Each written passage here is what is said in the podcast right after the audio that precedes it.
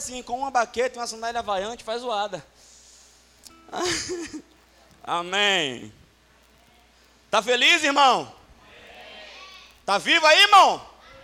Olha para o lado, dá boa noite para essa pessoa, fala que ele está bonito. Se ele tiver, se não, você fala que ele é cheio do Espírito Santo. Pastor, se a pessoa não for bonita, você fala assim, é cheio do Espírito Santo, irmão.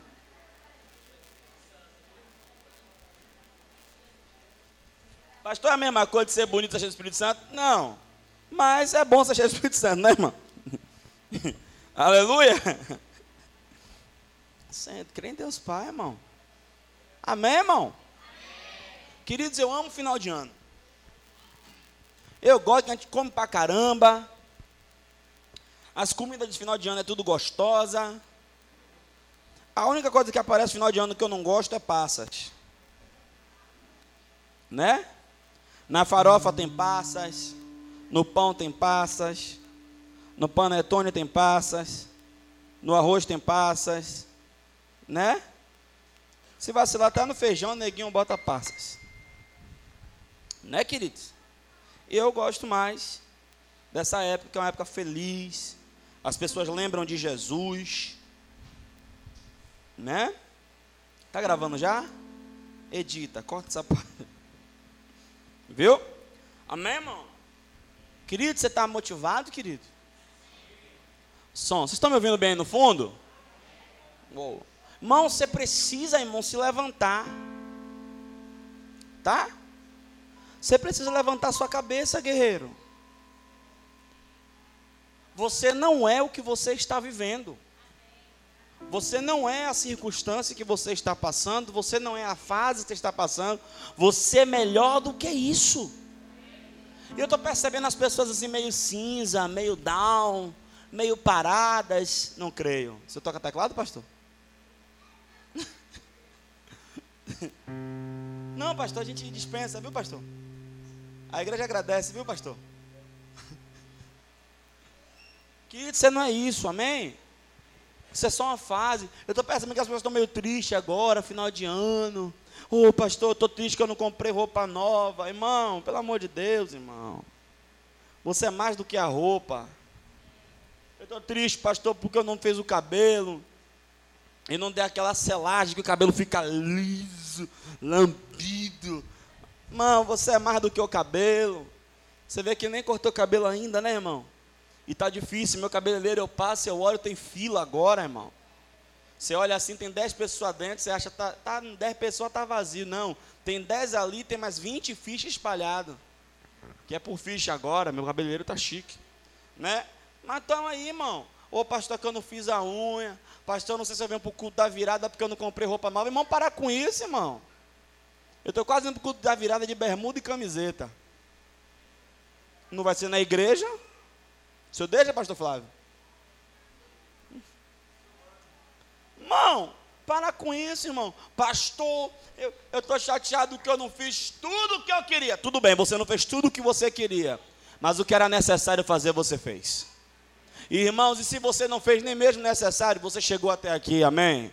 Teve gente que não chegou. Então, louve ao Senhor, agradeça a Ele, amém? Olha para quem está do seu lado e fala assim: ó, seja grato, querido. Você já agradeceu a Deus hoje? Abra sua Bíblia comigo, eu quero pregar uma palavra para te inspirar. Você vai sair daqui hoje inspirado. Primeiro Crônicas, primeiro livro das Crônicas de Israel. A única coisa que eu não gosto dessa época é a evasão na igreja. Que tem uns irmãos que somem nessa época, rapaz. Dá o signal. Né? Aí você pensa assim, ó, tal culto vai lotar, vazio. Aí você vai, não, tal culto não vem ninguém, lotado. O pessoal aqui é meio estranho, ainda mais essa época. Primeiro Crônicas. Mas, amém? amém. Oh, meu Deus do céu! Irmão, agora, tem um pessoal ali no comércio ali. É no comércio? Que eu estou na baixaria agora? Tem um pessoal lá no comércio, irmão. Irmão, Quebrando, irmão. Olha, eu estava vendo a reportagem terça-feira, a mulher estava lá já, ó, no lugar, marcando o lugar que ela ia vender E o negócio começa hoje. A reportagem veio lá terça-feira, então provavelmente foi feita na segunda. E ela já estava lá marcando o lugar que ela ia vender lá aqui, na festa que começa hoje. Neguinho vai pro show de Ivete, o show começa uma semana para ela estar na fila marcando lugar. Chega, você toma o sol do mundo todo na cara para ficar perto de Ivete, gritando: Oi, Ivete, cadê você? Eu vim aqui só para te ver. Você vem para o culto, Jesus vem porque você está aqui. Não é você que vem, é Jesus, não, é Jesus que diz, oh, Jesus que vem, eu vim te ver, eu estou aqui só por causa de você. E você fica essas caras de quem chupou um limão, irmão?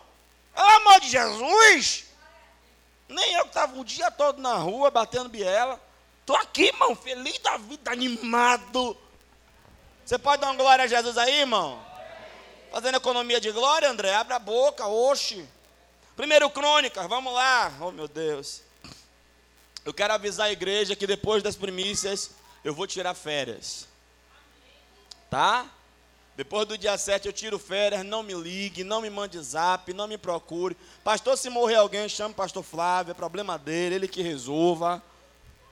Viu? Você liga para Você liga, ó, tem muita gente aqui, ó, tem uma equipe poderosa. Tem pastor Flávio, tem evangelista Ana Elvira, tem evangelista Marlon, diaconisa Sandra, e por aí vai. Até chegar na equipe de comunicação vai ter alguém para falar com você, tá? E o senhor, pastor, eu vou tirar férias, eu vou sumir do mapa, eu vou desligar o GPS, eu não vou conectar o Wi-Fi, eu não vou desligar o telefone, eu vou sair de órbita, você não vai me ver, nem postagem no Facebook eu não vou colocar que eu vou sair de férias. Amém, irmão?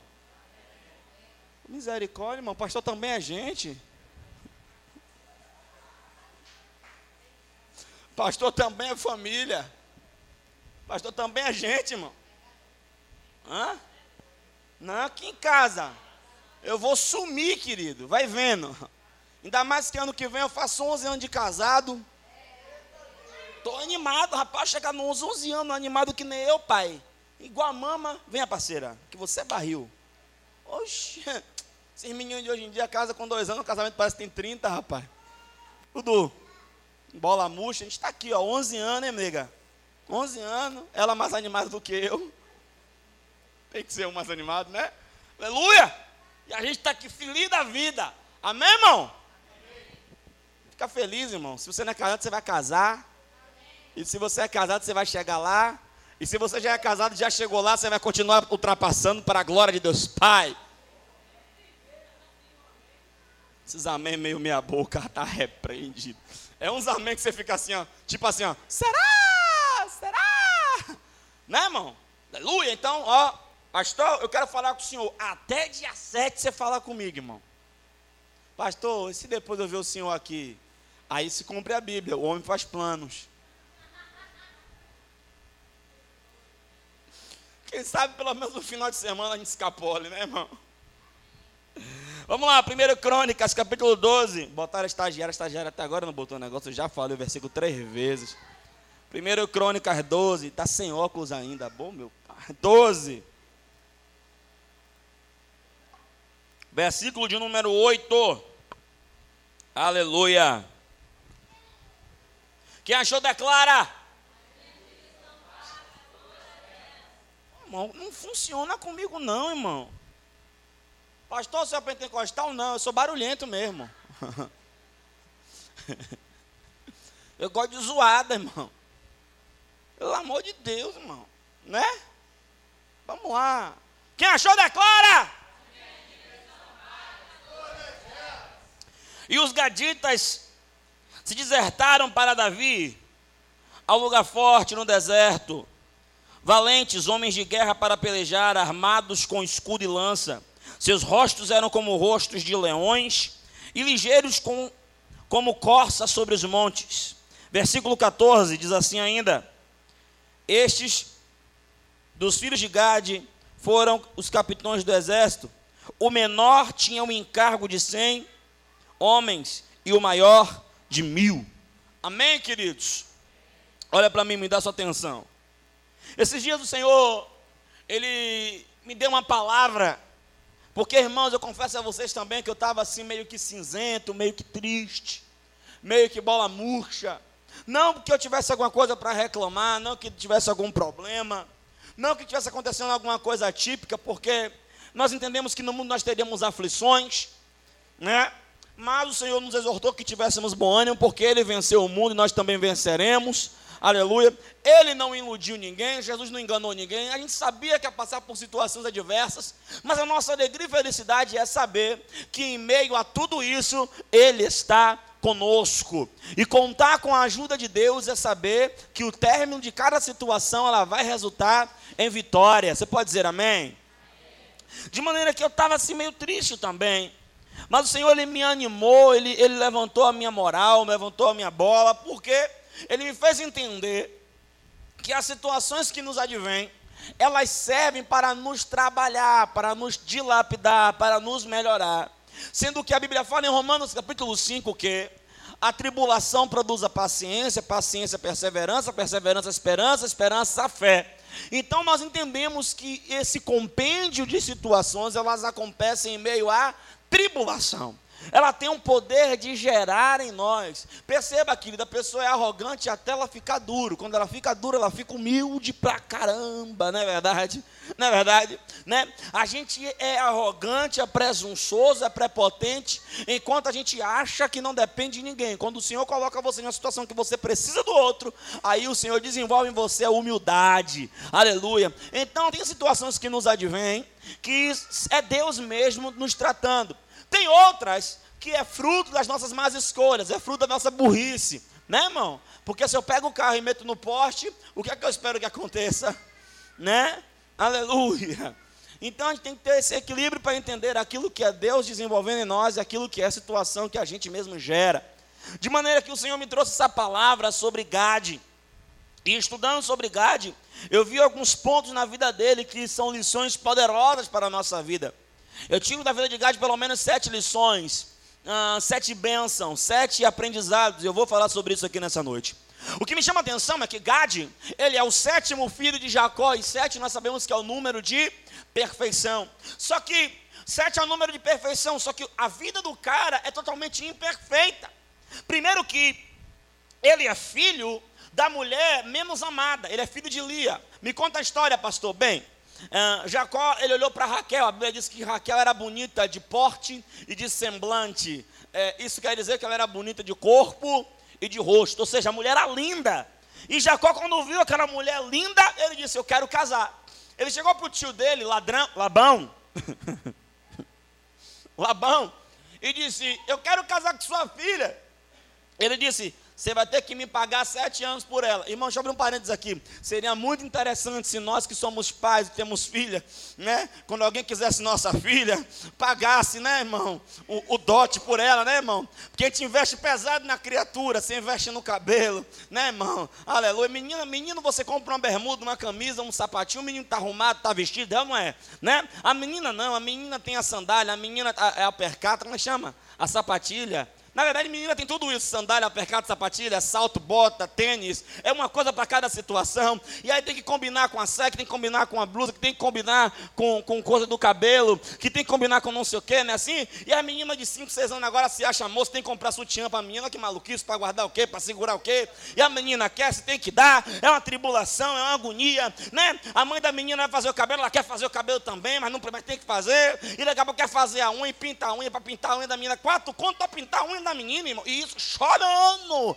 chorando. Não é assim? Não é assim? Aí a menina cresce, a menina quer fazer sobrancelha, depilação, não é isso mesmo? Não é isso mesmo? E toma investimento, e toma investimento. Aí você trabalha a menina, desenvolve a menina, gera a menina, deixa a menina prendada, bota a menina para fazer curso, investe na menina, e toma-lhe escola, e toma-lhe banca, e toma-lhe curso. Não é assim, não é assim? E a menina só arrancando do pai, só arrancando do pai. Depois me vê um bonitão e ela, ó, hasta la vi hasta luego.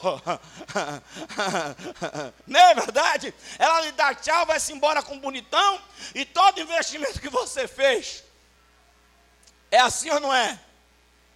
Irmão, vocês estão desanimados demais, irmão. Eu estou pregando em Salvador, Bahia, irmão. Parece que estou pregando em Curitiba.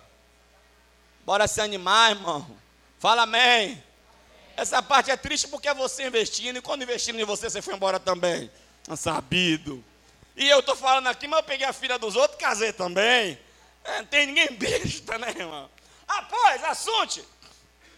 Ele falou, tem que pagar sete anos. O cara trabalhou sete anos por uma mulher. Esse queria casar. Porque sete anos, pai, sem ganhar salário, só comida, pagando por uma mulher. Você trabalhava sete anos por mim, amor?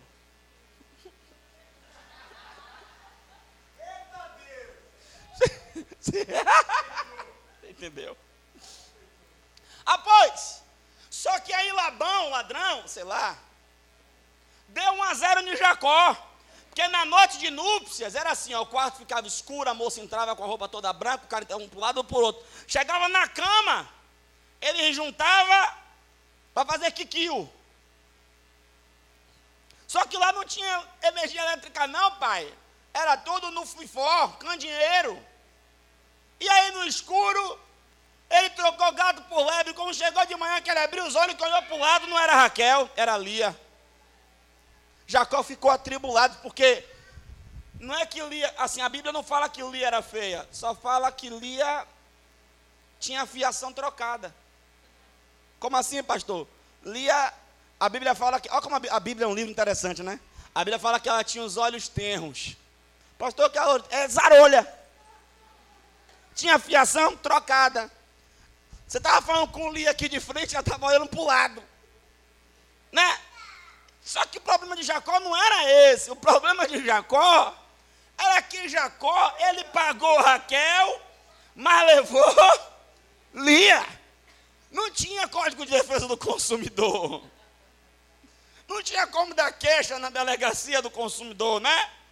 E aí, e aí que, ó, ó, o baratinho dele. Não, aqui é diferente. Aqui a mais nova não casa primeiro do que a mais velha, não. Porque senão a mais nova vai embora, a mais velha fica dentro de casa aqui. Não, é prejuízo. Primeiro casa a mais velha, depois casa. Só que aí, aí já como rapaz, sete anos por Raquel. Aí, resumindo, ele pagou 14 anos por uma mulher. Se a minha esposa não trabalhava sete por mim, quem dirá 14, né, irmão? Aleluia! E quando é, é, é, ele casa com Raquel, a Bíblia diz em Gênesis 29, versículo 30 e 31, que Lia era desprezada. Lia era desprezada, Raquel era amada. Então imagine aí, a lei no Oriente diz que o homem pode casar com quantas mulheres ele podia sustentar.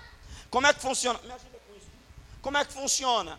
Era assim, ó, pastor, eu, alguns falam, alguns homens falam assim, ó, eu queria casar, pastor, igual no Oriente, com um bocado de mulher. Pera aí, vamos lá? Olha como é a brincadeira, pai. A brincadeira é assim: ó, você pode casar com quantas mulheres você puder sustentar, e o que você der a uma, eu tenho que dar a outra. Como assim, pastor? Você deu um anel de 100 reais para uma, você tem que dar um anel de 100 reais para outra. Você dormiu e namorou com uma, no outro dia você não pode dizer outra, está cansado, não, tem que namorar com a outra.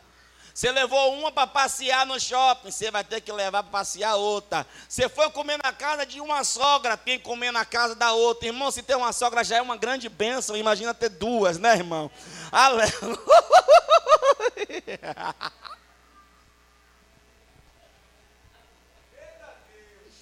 Uh! Ai, meu Deus. Então, querido, a tribulação era grande. E outra, como tinha filho, o que você desse para o filho de uma, tinha que dar igual ao filho da outra, para não ter divisão dentro da casa. Então, pense na tribulação. Só que Deus, ele resiste ao soberbo, mas ele dá graça aos humildes. A Bíblia diz que Deus, quando ele percebeu que Raquel era preferida, em detrimento de Lia, e Lia era desprezada, olha o que Deus fez: fechou a amada de Raquel, abriu a amada de Lia. Seu Jacó deitava com dona Raquel, namorava com dona Raquel, e qual era o fruto disso? Nada. Seu Jacó deitava com dona Lia, dona Lia, uh, emprenhava. Quem está entendendo? Deus ele fez essas coisas, querido. Só que o que me chama a atenção é que Lia, ela mesma assim, continuava sendo desprezada. Chegou uma hora que Raquel que também começou a gerar, você vai ler a história depois. Chegou uma hora que Lia percebe que ela não gerava mais, então ela dá a sua serva para que Jacó se deitasse. Naquela época era permitido. E o filho da serva era filho do Senhor e daquela senhora. Então, a, a é, Lia, ele dá, ela dá Zilpa para deitar com Jacó. Porque ela não dava filhos. E quando o menino nasce, ela abençoou o menino. Mas o que me chama a atenção é que o menino era filho de uma mulher desprezada. Lia. O nome Lia ou Lea, tanto faz, significa cansada. E aquela mulher tinha uma vida de cansaço mesmo. Ela estava cansada de ser desprezada, cansava de ser a segunda opção, cansava de ser deixada para trás, cansava de não ser observada, de não ser amada. E não só isso, ela tinha uma serva e o nome da serva era Zilpa. E Zilpa significa um pingo, uma gota. Interessante que é algo insignificante. Ou seja, era uma serva insignificante de uma pessoa que era menosprezada. Imagina agora que essa mulher ela tem um filho Olha o nome que ela dá para o menino: Gade. Ela tinha tudo para ter outra visão, mas ela olha para o menino e diz: Afortunado. Ela olha para o menino e diz: Esse menino é afortunado. Esse menino é bendito. O nome dele vai ser Gade.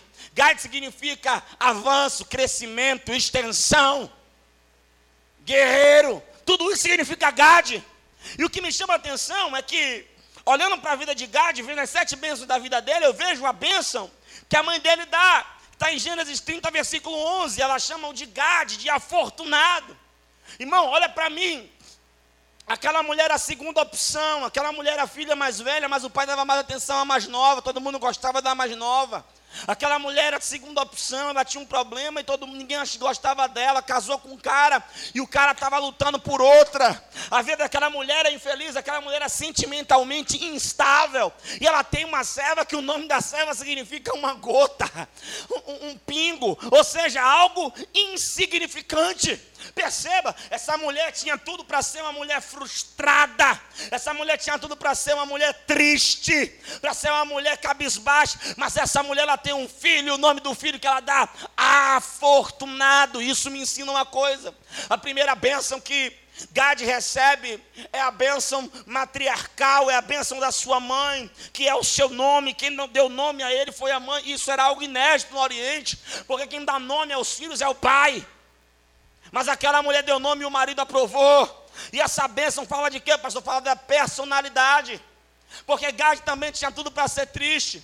As mulheres de hoje vivem reclamando dos homens, mas os homens de hoje foram criados pelas mulheres de ontem. Você sabia que 70% da personalidade do homem é absorvida da mãe? Pastor, meu filho é mulherengo. Você botou na cabeça dele que ele era um Dom Juan que tinha que pegar todo mundo mesmo. Pastor, meu filho é muito descansado, é escorado, não faz nada. De alguma forma você botou na cabeça dele que você estava ali para servir a ele, que ele tinha que ficar lá de perna para cima. De alguma forma você contribuiu para isso.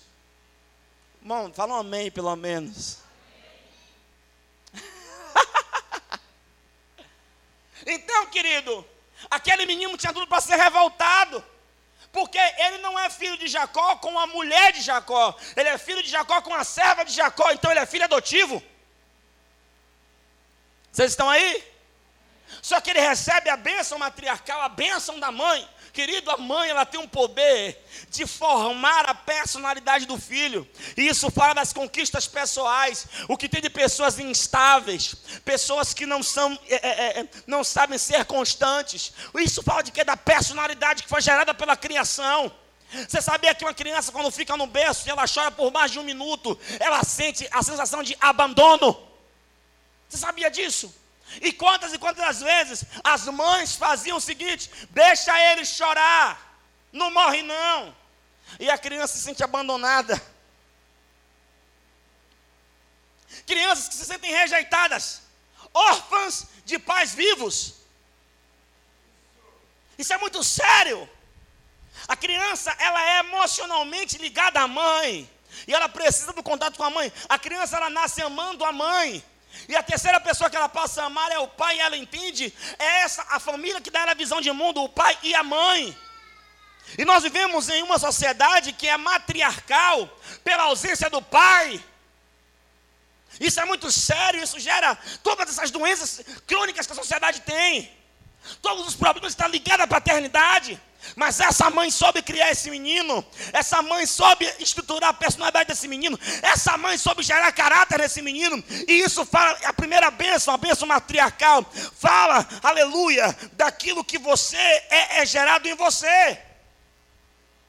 Homens fortes, mulheres fortes, pessoas com expressão, pessoas de garra, foram geradas por mulheres que geraram força de caráter. Eu nunca me esqueço eu não sou da época que você, ah, para fazer um trabalho, acessava o Google e fazia. Eu sou da época que você pegava o caderno, ia para a livraria, ia fazer pesquisa. Eu sou dessa época. Ia para a biblioteca, não é verdade? E chegava lá, abria o livro e não podia arriscar, era um cuidado terrível para anotar ali mesmo, tudo de apunho. Eu sou dessa época, e eu me esqueço que eu, eu me esqueço, não me esqueço, não me lembro que eu tinha muito problema com o dicionário. Eu não sabia procurar no dicionário, eu achava o dicionário complicado de se entender, porque era muita palavra. E eu nunca me esqueço que minha mãe sentou comigo e me disse assim: ó, você tem que ser inteligente. Eu, amém, amém não, eu, tá mãe, ela não, você tem que ser inteligente porque você é preto.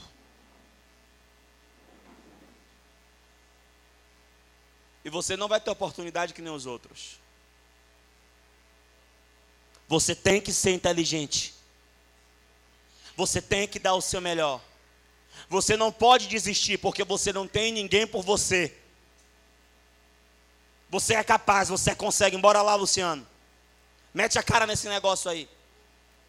E eu, sozinho, falei: não, vou aprender esse negócio. E comecei a perceber que era por ordem alfabética. Então, A. Se eu quero achar uma palavra, abraço, é A, vamos procurar A, A, B, pronto. A, B, pronto. A, B, A, A, B, E, aí vai até achar Bra. Pronto, achei, achei, consegui, mãe. Ela tá vendo? A minha mãe gerou isso em mim. A minha mãe, ela me ensinou a, a trabalhar com crítica. Eu consigo dar mais resultado sendo criticado do que sendo elogiado. Minha mãe, ela nunca me elogiou. Eu botava, minha mãe, como é que eu tô? Ela nunca dizia assim, ó, tá bonito, tá lindo. Minha mãe nunca me disse isso. Olha o que ela dizia. Você está se sentindo bem? Tô. Você gostou? Gostei. É isso que importa. Então, se eu boto uma roupa descombinando e você acha que eu não estou legal, a minha cara para você. Porque a mulher que me criou e que me gerou, ela gerou isso em mim. A opinião que importa é a minha. E depois da minha, ou melhor, e antes da minha, a de Deus. E o resto? Ah, o resto é só resto. Estamos juntos? Mulheres geram crianças emocionalmente dependentes. Crianças que só fazer. Não, ele precisa que alguém aprove, que alguém diga que é bom, que alguém diga que vai. E quando ele cresce, ele se torna um profissional emocionalmente dependente. Conhece algum profissional assim? Ele só consegue desenvolver se alguém ficar elogiando ele o tempo todo. Se criticar, ele desmorona, ele chora, joga tudo para cima, ele quer desistir, quer pedir demissão. E nós sabemos que o mundo não é um castelo de bolinhas, o mundo é cruel. E essa mulher aqui, ela trouxe essa benção para esse filho. A benção do nome. Isso fala de identidade. Pastor, e para que essa benção serve no futuro? Para conquistas pessoais. Vai ter uma hora que você só vai ter você e Deus por você. Vai ter uma hora que você vai ter que insistir quando todo mundo se separe. Vai ter uma hora que você vai ter que continuar quando todo mundo dizer desista. Vai ter uma hora que você vai ter que persistir, mesmo quando você mesmo está dizendo, rapaz, não tem mais jeito não. Mas entenda uma coisa: quem teve a identidade gerada no Pai, ele sabe que deve permanecer. Vocês estão aqui hoje? A segunda bênção que. Ah, ah, eu ainda estou no primeiro ponto ainda. Que ah, Gade recebe é a bênção patriarcal, é a bênção do pai. Abre aí em Gênesis, rápido. O tempo passa muito rápido aqui, irmão. Gênesis 49, projeta para mim, Natália. 49, 19.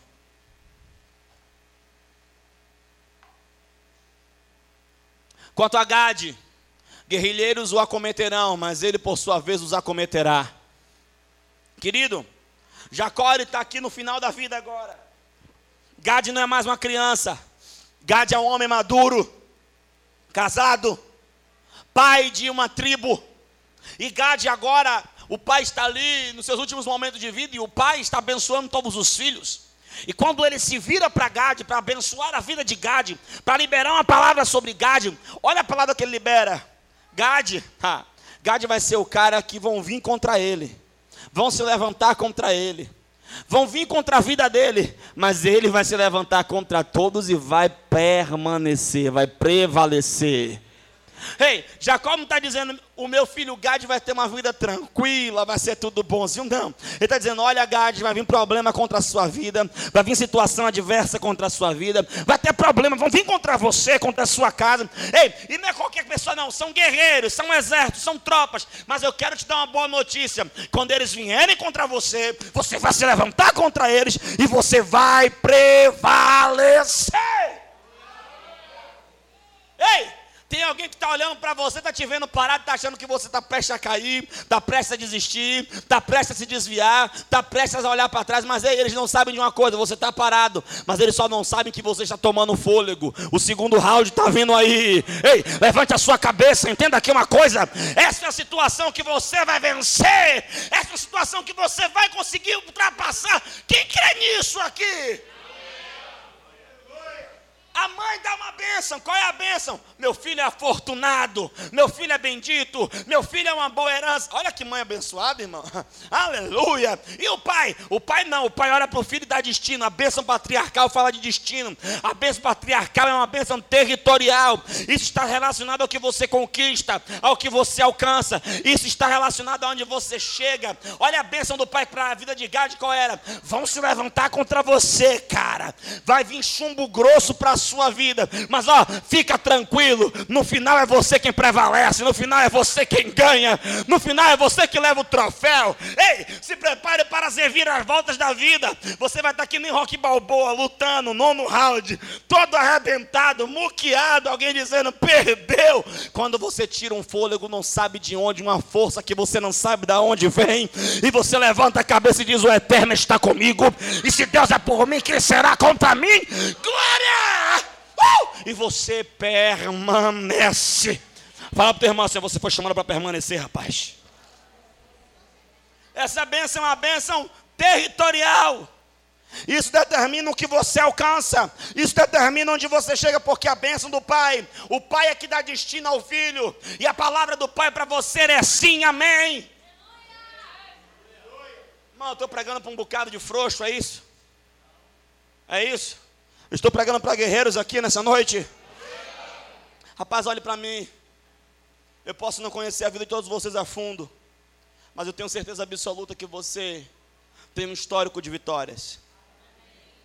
Eu tenho certeza que você passou por situações que alguém disse assim: acabou e você continuou, e você permaneceu, você prevaleceu. Ei, ei, ei, eu sei que tem pessoas aqui que tinham tudo para ter desistido, jogado a toalha. Eu sei que tem pessoas aqui que passaram por situações de saúde que quase morrem. Eu sei que tem pessoas aqui que conseguiram vencer etapas, situações familiares, sociais, financeiras. Ei, você é um guerreiro e você é um vencedor. Olha para a tua história, olha para o teu histórico. Teve gente que por menos do que isso se entregou à depressão, gente que por menos do que isso suicidou, se tirou a vida, e você está aqui permanecendo, avançando, vencendo. Ei, quanta gente olhou para você e disse que você não ia dar em nada, não ia chegar em lugar nenhum, e Deus está mostrando o contrário através da sua vida. Então entenda aqui uma coisa: essa situação não vai te parar. Levanta a cabeça, volta para a batalha. Oh meu Deus! Uh! Irmão, irmão, posso falar uma coisa? Sem nenhuma prepotência, sem nenhum orgulho. Vem o que vier, dê o que der, aconteça o que acontecer, subindo, vencendo, nadando, afundando, vivendo, morrendo. Eu estou firme nele, porque eu sei que com ele eu tenho vitória. Ah, querido, eu tinha mão, eu tinha tudo para ser depressivo, ter me entregado às drogas, eu tinha tudo para ser revoltado, mas eu escolhi, eu decidi vencer. Eu decidi não ser uma estatística, eu decidi fazer diferente, eu decidi mostrar na terra que existe um Deus no céu que muda a história daqueles que se entregam a vida para Ele. Então eu quero te falar uma coisa. Eu não sei o que veio contra a sua casa, contra a sua família e contra a sua vida. Mas a palavra que eu tenho para você é essa bênção aqui, ó. Eles virão contra ti, mas você os usa cometerão. Você vai vencer. Oh, meu Deus. Fala para o teu irmão assim, recebe essa bênção. Terceira bênção que eu vejo Deuteronômio, corre aí, estagiário, é rápido. 33, versículo 20. Quem está achando ruim fica calado, mas quem está achando bom da glória a Deus. Deuteronômio 33, versículo 20. Olha o que diz. Agora não é mais, preste atenção, não é mais a mãe. A mãe ela deu a bênção da personalidade, a bênção de identidade. Isso fala de alcances pessoais. Não é mais o pai, o pai dá a bênção patriarcal, que é a bênção territorial, que determina o seu alcance onde chega. Não. Agora é a bênção da liderança, agora é Moisés, paramos diante não só de um Gade, porque Gade multiplicou, e essa bênção está sobre você também. Gade ele multiplicou, queridos. E agora é Moisés olhando para a tribo de Gade. E Moisés abençoou a tribo de Gade, dizendo: De Gade disse: Bendito aquele que te faz dilatar, a Gade. Habita com a leoa, e o despedaça o braço, e o alto da cabeça. 21. Ele se proveu da primeira parte, porquanto ali estava reservada a porção do legislador, daquele que julga. Pelo que veio como chefes do povo e executou a justiça do Senhor e os seus juízos para Israel. Irmão, Gade ele tomou posse da terra mais difícil. Ele tomou posse da terra onde tinha montes e onde tinha gigante. Estava ao leste do templo, na parte sul, aonde foi aonde Deus disse: Você vai habitar lá. Deixa eu te falar uma coisa aqui. Sabe o que isso me ensina? Isso me ensina que muitas das vezes Deus vai colocar a gente em lugares difíceis em territórios difíceis, aonde muitas pessoas passaram e não tiveram sucesso, mas Deus está dizendo que você vai estar tá lá e com a bênção que Ele te deu, você vai conquistar. Querido, a bênção de Gade é poderosa. Moisés olha para ele e diz: Ele habita com a leoa. Quem habita com a leoa, irmão? É o leão. E Moisés está dizendo: Rapaz, você com o braço despedaça, de alto a baixo. Irmão, o que me chama a atenção é que a bênção agora de Moisés não é uma bênção de identidade, não é uma bênção territorial, não é uma bênção patriarcal. A bênção de Moisés é uma bênção geracional. Gad ele deixou um legado que alcançou as próximas gerações. Ele deixou um legado de perseverança e de conquista. Ei, eu quero saber qual é a história que você vai contar para os seus netos. Qual é a história que vão contar a seu respeito. Ei, entenda aqui uma coisa: você não pode desistir, porque tem gente olhando para você dizendo, rapaz, eu estou me espelhando nesse cara, eu estou me espelhando nessa mulher, estou me espelhando nesse homem. E ei, alguém vai contar a tua história. E alguém vai dizer: Eu conheço uma mulher guerreira, um homem guerreiro. Aleluia. Que Deus deu vitória. Vocês estão aí hoje? E o primeiro ponto da vida de Gad é esse. Ele tinha a bênção da mãe, a bênção do pai e a bênção do líder. Vou falar uma coisa aqui para vocês, queridos. O problema dessa geração é que elas não sabem dar valor à bênção. As pessoas não levam a sério a bênção. Eu quis namorar com essa moça, mas quando eu quis namorar com ela, o acordo foi esse aqui, ó. Tô gostando de você. Ela é, tô. Quer depois que ela me deu um não. Primeiro ela me deu um não, né, irmão? Ela me deu um não, só que ela deu um não pro cara errado. Eu funciono melhor com um não do que com um sim. Ela me disse não, eu entendo errado, eu entendi sim. Uh! Perseverei e Deus deu vitória a ela. Claro. Mas o meu acordo com ela foi o seguinte: é esse. Eu vou conversar com seu pai, vou conversar com sua mãe, vou conversar com o nosso pastor. Se todo mundo abençoar, a gente namora, senão, acabou. E eu, pastor, você era de menor? Não, ela era de menor, não. Mas por que isso? Porque eu entendi o valor da bênção. Mas sabe qual é o problema? Tem gente que não pede a bênção porque sabe que Deus não abençoa. Coisa errada. Você já viu namoro missionário? Conhece namoro missionário? É assim, ó. A pessoa ganha a pessoa para ele e depois quer ganhar para Jesus. Deus não vai abençoar esse negócio. Vocês estão aí? Então, irmão, eu levo isso muito a sério quando eu olho para a vida de Gade, eu vejo isso. Eu vou falar uma coisa. Tem mãe que é chata? Tem mãe que é chata. Tem mãe que pega no pé? Tem mãe que pega no pé. Mas eu vou falar uma coisa, irmão. Rapaz, mãe tem um olho que só Jesus. Mãe vê coisa que a gente não vê, irmão. Eu vou te falar uma coisa, eu, só, eu nunca levei ninguém lá em casa, na verdade só levei uma moça. Minha mãe olhou e disse, essa não presta. Eu falei, ela fez o que para a senhora, rapaz? Nada, só não serve. E bateu certo, irmão. Depois lá na frente fui ver que dá ruim, deu ruim. Quando eu levei a pastora, eu falei, e aí, mãe? Ela é, parece ser uma boa menina. Eu. Querido, é sério, eu fui conversar com o pai dela. Não, eu quero namorar com sua filha. Ele, hum. E eu vim aqui porque eu quero namorar com ela, mas eu quero casar com sua filha. Ele, oxe, rapaz, nem namorou. Bora ver o que é que dá aí. Eu fui conversar com meu pastor, meu pastor me deu um chá, velho. Ele, eu vou orar. Eu oro. Mas me deu dois meses de chá, velho. Pastor, tô orando. Pastor, continuo orando. Pastor, ainda estou em oração. E só de olho nela, ligado nela, ligado em mim, né? Para ver, né? Eu, pastor, quer saber? Ele trabalhava, né? Ele foi para o trabalho e falei, eu vou junto. Só arredo do pé do Senhor agora quando o Senhor me disser uma palavra. Irmão, ele me, deu, ele me cozinhou até três da manhã. Ele, você tem certeza, rapaz? Tenho. É essa daí mesmo, homem? Eu é. Ele, então eu abençoo. Aí eu fui para ela, todo com a cara triste. Dai. O que foi, menino? Conversei com o pastor ontem. Ai, meu Deus, e aí? É que ele abençoou. menino, isso é coisa que se faça. Porque a gente tinha a ideia de que se o nosso pastor não abençoasse, Deus não estar naquele negócio. Pastor, mas isso aí não tem nada a ver, não tem nada a ver. Vou lhe falar uma coisa. Eu nunca vi aquele homem olhar para um relacionamento e dizer assim, ó, Deus não está nisso. E dá certo. Não vi. teve um que eu não me esqueço, eu já era pastor, ele olhou e disse, vocês dois não vai servir para casar não. A menina aí está repreendido, rapaz. Oxe, oxe.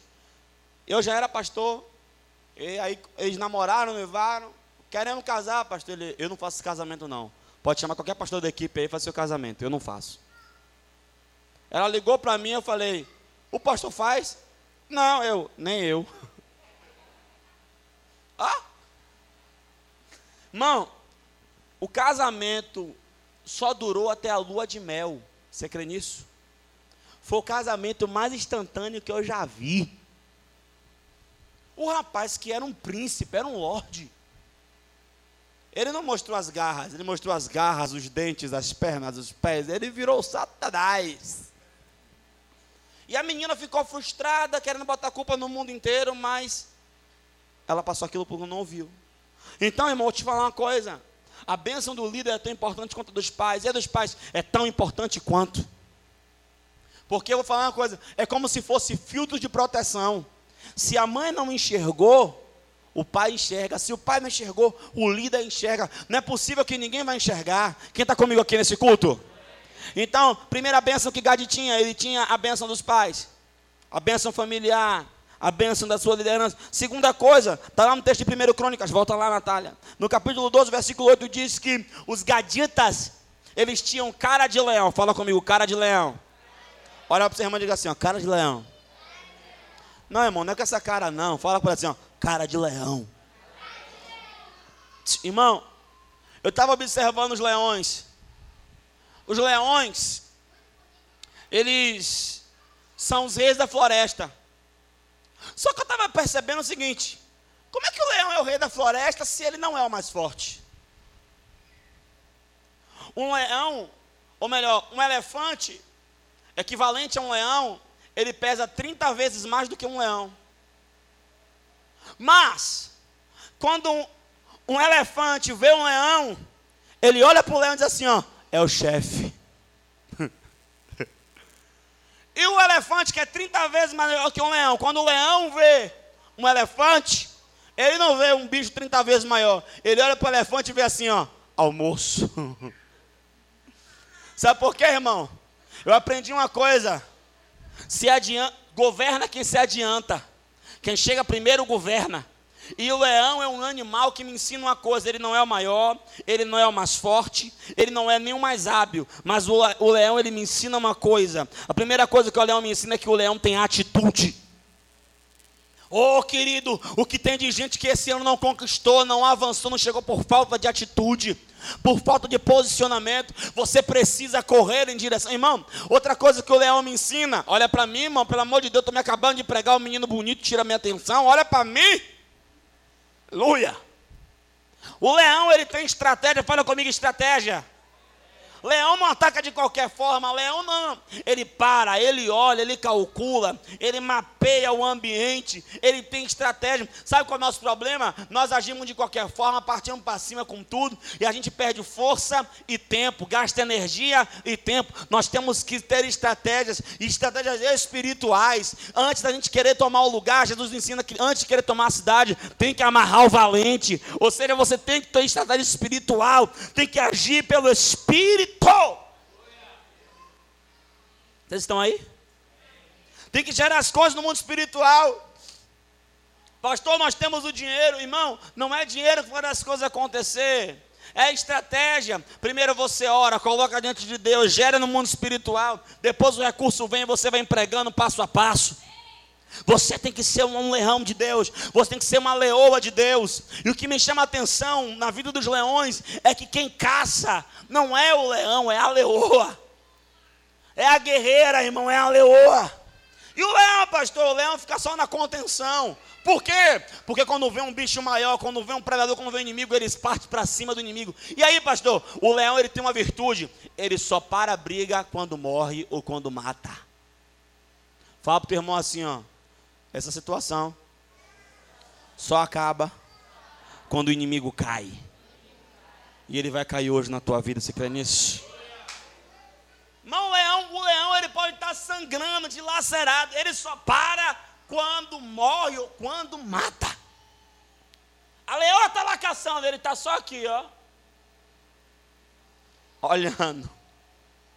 E o que me chama a atenção no leão é que o leão, quando ele ruge, você sabia que os animais pequenos que se escondem em toca, quando o leão ruge, o rugido do leão é tão poderoso, gera tanto medo, que quem está nas tocas, é sério, sai.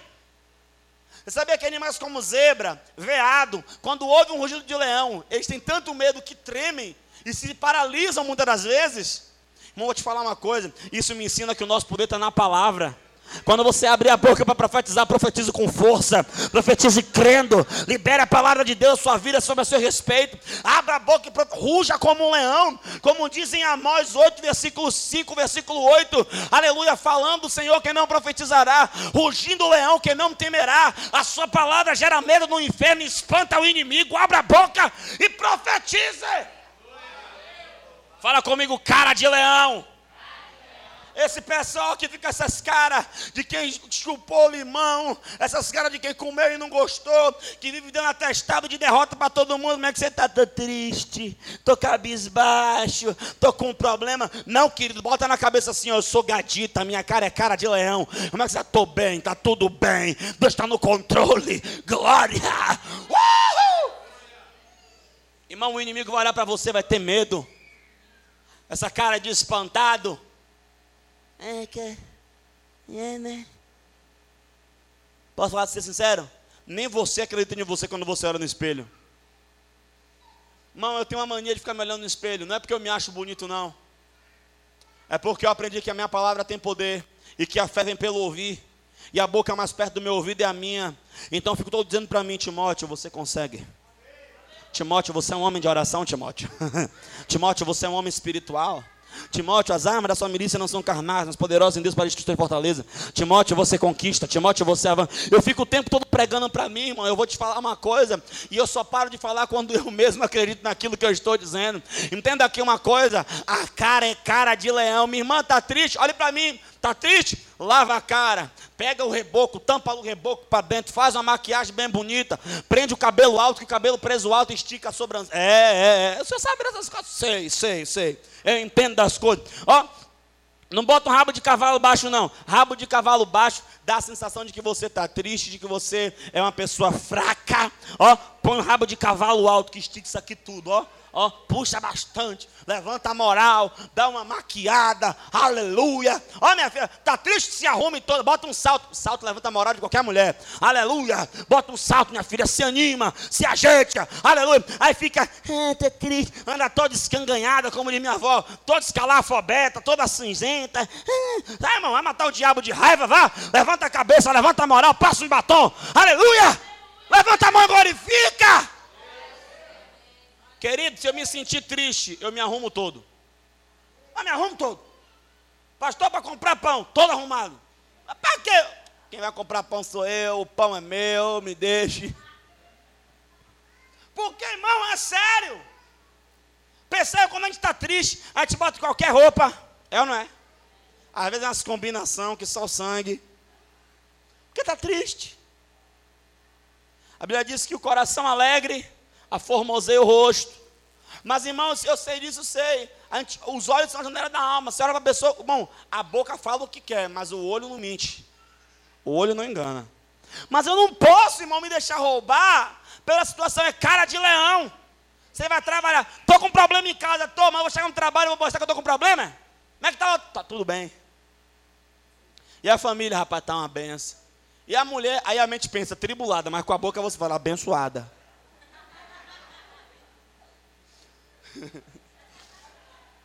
Cara de leão. Cara de leão.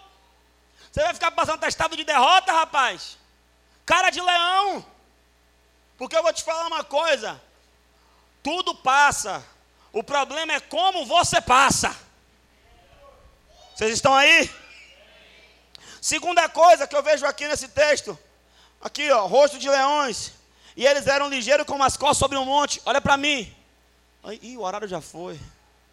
Eu vou pregar assim mesmo. Fala amém, irmão. Tá ruim ficar calado, tá bom da glória a Deus. É sete pontos, eu sou no terceiro, falta só mais quatro. Fala amém. Pregar tudo hoje aqui. Estou com vontade. Irmão, eu estava estudando isso. O pé ligeiro sobre a terra, eu estava olhando as corridas. É, us, é, Usain Bolt. Show, manto, mistério, aleluia. Usain Bolt, né? O negão, nossa sacou. Usain Bolt é o homem mais rápido do mundo. Ele quebrou o recorde duas vezes. Ele quebrou o recorde e ele quebrou o próprio recorde. Se aposentou. E Usain Bolt, eu estava observando, ele corre 100 metros rasos, mas ele corre no reto. É ou não é? No reto qualquer um corre. Eu fui criado em Salvador, irmão. E você sabe que aqui em Salvador a gente não aprende a dirigir. A gente aprende a fazer meia embreagem. Dirigir é consequência. É ou não é? É ou não é? Aleluia. Irmão, eu, eu fui criado, nascido e criado em Salvador. Salvador que mais tem a ladeira. Depois de ladeira, escada. Aleluia. E depois de ladeira, escada, pastor, fila. Tudo nessa cidade tem fila. Aleme. E eu jogava bola na ladeira, com Daniel, inclusive. Já ganhei muito dele. Ruim que só. Verdade. Irmão, jogar bola na ladeira é barril. Você tocou para o lado, quando você correu, pai, é ladeira. E aí você subiu a primeira, da terceira, você está com meio palmo de língua para fora e as pernas dando caruara. Então, correr em ladeira, correr em monte, é para quem é muito bem preparado. Irmão, isso fala, sabe de quê? Resistência. Irmão, aprenda uma coisa. Eu vejo a igreja querendo atacar, querendo avançar. Irmão, a Bíblia não ensina isso. A Bíblia ensina que nós temos que resistir ao diabo. A briga de resistência. É o diabo dizendo para você que seu filho vai morrer, você não morre nada, ele vai viver, ele vai ser salvo. É o diabo dizendo sua família não vai fazer nada, vai ser salvo assim, deixar no controle. É o diabo olhando para você dizendo nada, eu vou destruir, você não vai destruir nada, o Senhor que dirige minha família. É você resistir, é você manter, é você permanecer. Cristo disse: Se vós permaneceres em mim, se vós permaneceres em mim, e as minhas palavras permaneceres em vós, tudo o que pedires em meu nome crendo, recebereis. Irmão, os crentes têm que aprender a permanecer. A nossa corrida não é de 100 metros, a nossa corrida é uma maratona. Aleluia. Tem que permanecer, permanecer orando, permanecer jejuando, permanecer adorando, permanecer crendo, permanecer tendo temor, que muita gente perdeu o temor nos últimos dias. Irmão, os caras eram ligeiros, mas eram ligeiros de montanha. Levante a mão comigo e diga assim, ó. Ninguém me pega. Levante a mão e diga, depressão não me pega. Fala, fala, fala, fala. Fala, tristeza não me pega. Diga, os meus pés são como os da corça. Diga, eu fui preparado pelo Senhor. Quem recebe essa palavra. Ei! Querido, vou falar uma coisa aqui. Quando eu era menor, eu não era muito bom de briga, não. Você era bom de quê, pastor? Era bom de correr. E aí, pastor, qual é o benefício que tem de ser bom de correr? Quando você é bom de correr, você não briga, você dá pedrada. Tem! É, né? Só se lembra que eu sou seu pai. Tá? Não, era, pastor, era. Vamos falar uma coisa. Tem briga que você ganha não é enfrentando, tem briga que você ganha fugindo. Ninguém deu glória. Irmão, Jacó, José não ganhou da mulher de Potifar enfrentando, ele ganhou da mulher de Potifar fugindo. Não, a Bíblia manda você fugir da aparência do mal. Tem coisa que você não vai ganhar enfrentando, você vai ganhar fugindo. Você tem que aprender que tem coisa que é. O problema dos crentes é que os crentes querem enfrentar o que não devem enfrentar e querem fugir daquilo que devem enfrentar. Tem que saber discernir o Senhor o que tem que ser enfrentado e o que tem que ser fugido. Tem discussão que você tem que fugir. Tem conversa que tem que fugir. Tem bate-papo que você tem que fugir. Aleluia. Você precisa desse discernimento da parte do Senhor e Deus vai deixar os seus pés para isso. Vamos lá. A, a, a quarta bênção que eu vejo neles. Os caras eram bons de escudo. Isso fala de defesa. Irmãos, nós temos que ter uma defesa muito boa. Levante sua mão comigo e diga: minha mente está blindada pelo sangue de Jesus. Irmão, tem gente que qualquer besteira tira ele do foco, já percebeu? Qualquer palavra contrária tira ele do propósito, tira ele do propósito. Irmãos, tem que ser bom de escudo. E a Bíblia fala nas nossas armaduras espirituais, em Efésios 6, do escudo da fé. E com ele a gente faz o que? Apaga os dardos inflamados do maligno. O diabo está jogando pensamento, ideia, e você está absorvendo porque está faltando escudo. Comece a se defender, comece a botar na cabeça, não é assim. Irmão, eu estou prestando atenção, a mídia está dizendo, a, a, a, o governo está falando, beleza, é o que o governo está dizendo, é o que a mídia está dizendo que é crise, que está ruim, beleza, não estamos negando a verdade, porque a fé não nega a realidade dos fatos, só não aceita a permanência deles. Eu preciso levantar o escudo e dizer: O meu Deus é comigo, e eu sei que nele eu venço batalhas, eu, eu passo por cima de exércitos, eu passo por cima de montanha, eu venço uma tropa, eu tenho que levantar um escudo de defesa. Você precisa levantar um escudo de defesa ao seu redor, ao redor de sua casa, ao redor de sua família, ao redor de sua igreja, ao redor de seu pastor, e entender que você foi chamado por Deus para defender aquilo que Deus te confiou. A Bíblia fala da história de Samar. Samar ele tinha um campo de lentilha, irmão, lentilha é ruim, lentilha é amargo. Só que Samar ele brigou pelo campo, sabe por quê? Pelo desaforo. Olha como era. Ele plantava, cuidava, regava, quando crescia o inimigo vinha e roubava. Ele disse uma vez, dessa vez não, ele pegou a espada, pegou o escudo. A Bíblia diz que a espada dele foi grudada na mão. E ele lutou, e ele sozinho botou o inimigo para correr. Entenda aqui uma coisa: se você não defende seus interesses, se você não defende sua família, se você não defende seu esposo, se você não defende sua igreja, quem é que vai defender? Você precisa defender seus ideais, os seus projetos em Deus. Você precisa blindar a sua mente no Senhor. Independente que te digam que é impossível, independente que te digam que você não consegue, ei, blinde a sua mente, defenda-se. Vocês vieram hoje aqui? Eles eram bom de lança, fala comigo, bom de ataque. Fala comigo, bom de ataque. Olha quem está só diga assim: ó, a sua maior arma de ataque é a oração.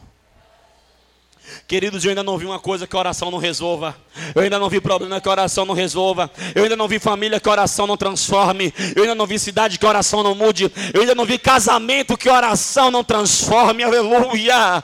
Eu ainda não vi alma. Irmão, a pessoa pode até não querer ouvir nossa pregação, achar que a gente grita muito, achar que a música da gente é alta demais, mas contra as nossas orações não tem defesa. Nós temos que orar. Ele disse que vai virar um ano novo na barra, ele só vira se Deus permitir permitir, então vamos orar, vamos orar. Ele está dizendo que vai pular os sete dias de carnaval, ele só pula se Deus deixar, vamos orar. Nem que ele dê uma dor de barriga, e não vá, mas poderoso é Deus para livrar, para guardar, para proteger. Vamos orar, vamos orar. Sabe, queridos, precisamos orar. Família que ora unida permanece unida, precisamos orar. Temos que orar pelos pequenos, temos que orar pelos jovens da igreja, temos que orar pelos casais, precisamos orar, irmão. Eu vou te falar uma coisa: quando a igreja ora, o céu desce, a igreja avança e o inferno recua. Ei, não é que as trevas estão ganhando da luz, é que a luz está deixando de ser luz. Mas se nós começarmos a orar, Deus vai mudar as escolas, as faculdades, os bairros. Eu creio no poder da oração. Quem crê também?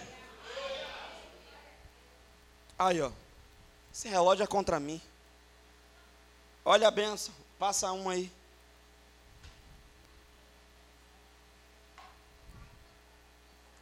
Bora, estagiário.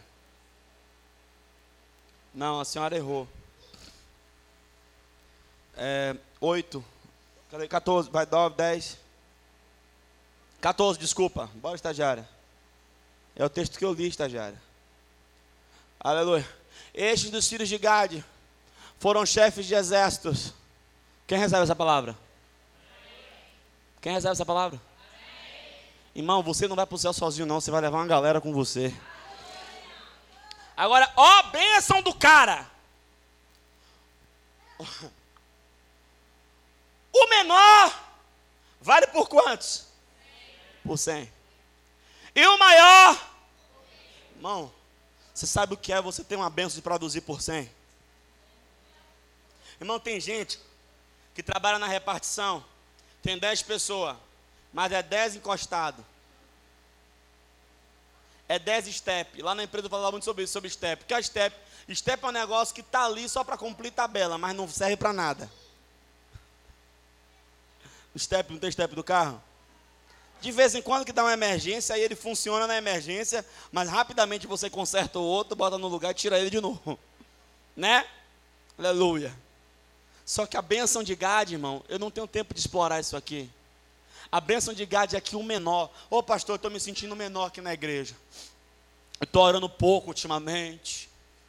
Fala Deus. Pastor, eu estou precisando meditar mais. Olha aí. Pastor, eu nunca vi na segunda-feira no, no, no, culto de oração. Eita Deus que fala na terra.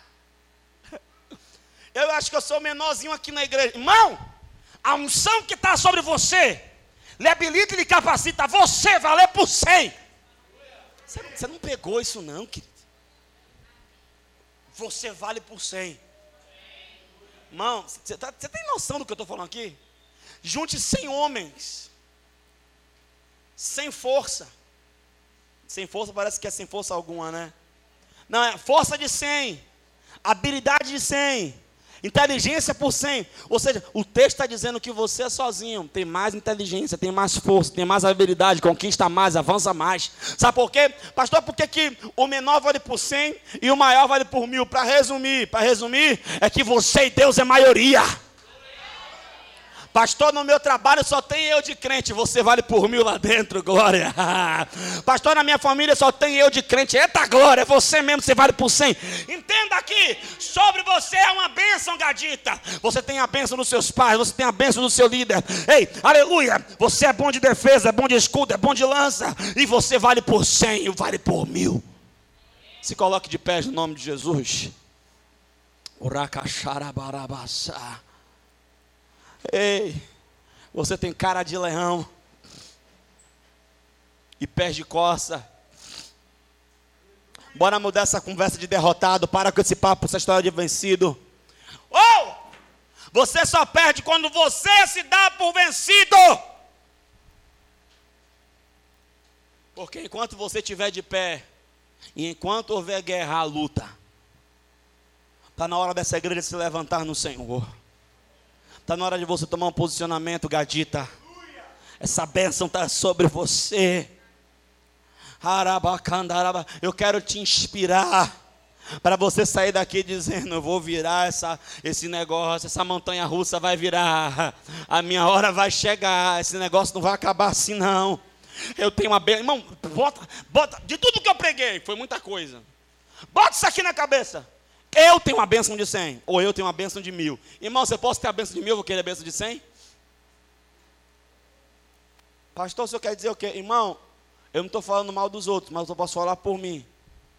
Eu creio que eu tenho uma bênção de mil pastores. Eu creio que você tem a bênção de mil ovelhas. Pastor, você quer dizer o quê? Entre mil ovelhas e eu, eu é. Por quê, pastor? Irmão, imagina que você é um Paulo da vida. Paulo sozinho ganhou o continente inteiro. Vai que você é um Paulo da vida. Vai que Deus colocou você lá no seu trabalho e você sozinho vai ganhar o seu trabalho inteiro, a sua repartição inteira. Vai que lá onde você mora, Deus te colocou e você vai ganhar um condomínio inteiro. Eita glória, eita glória, eita glória. Então, irmão, vou te falar uma coisa. Seja você o maior, seja você o menor, o que importa é que você tem uma bênção gigantesca sobre a sua vida. Levante a sua mão, gadita, no nome de Jesus. Feche os seus olhos. Coloque a sua vida diante do Senhor. O que é que tem roubado a sua paz? O que é que tem roubado a sua energia?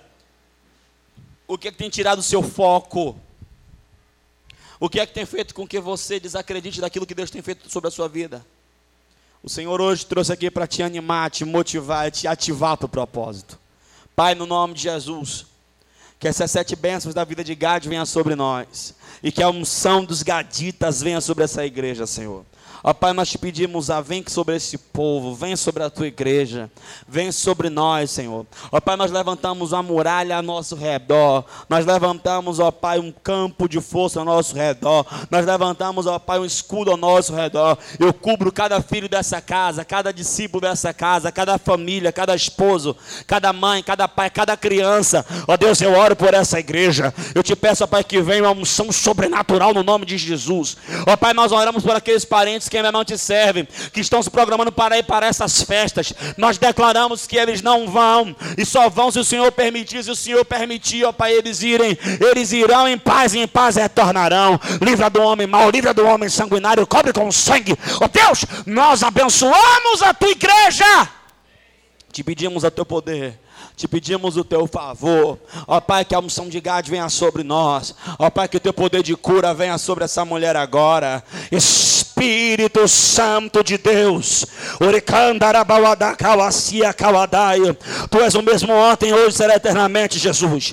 Toque essa senhora agora do alto da cabeça até a planta dos pés. Eu ordeno agora que toda árvore que meu pai não plantou saia, suma e desapareça. Nós cremos que o Senhor é Deus da cura, Deus da restauração. O Senhor é aquele que faz completo. Foi o Senhor que disse: cure-os. Impõe as mãos sobre eles e cure-os. E eu imponho as mãos sobre eles agora e digo: seja curada no nome de Jesus. Eu abençoo a tua igreja, eu abençoo o teu povo. E a noiva diz: Vamos aplaudir ao Senhor bem forte.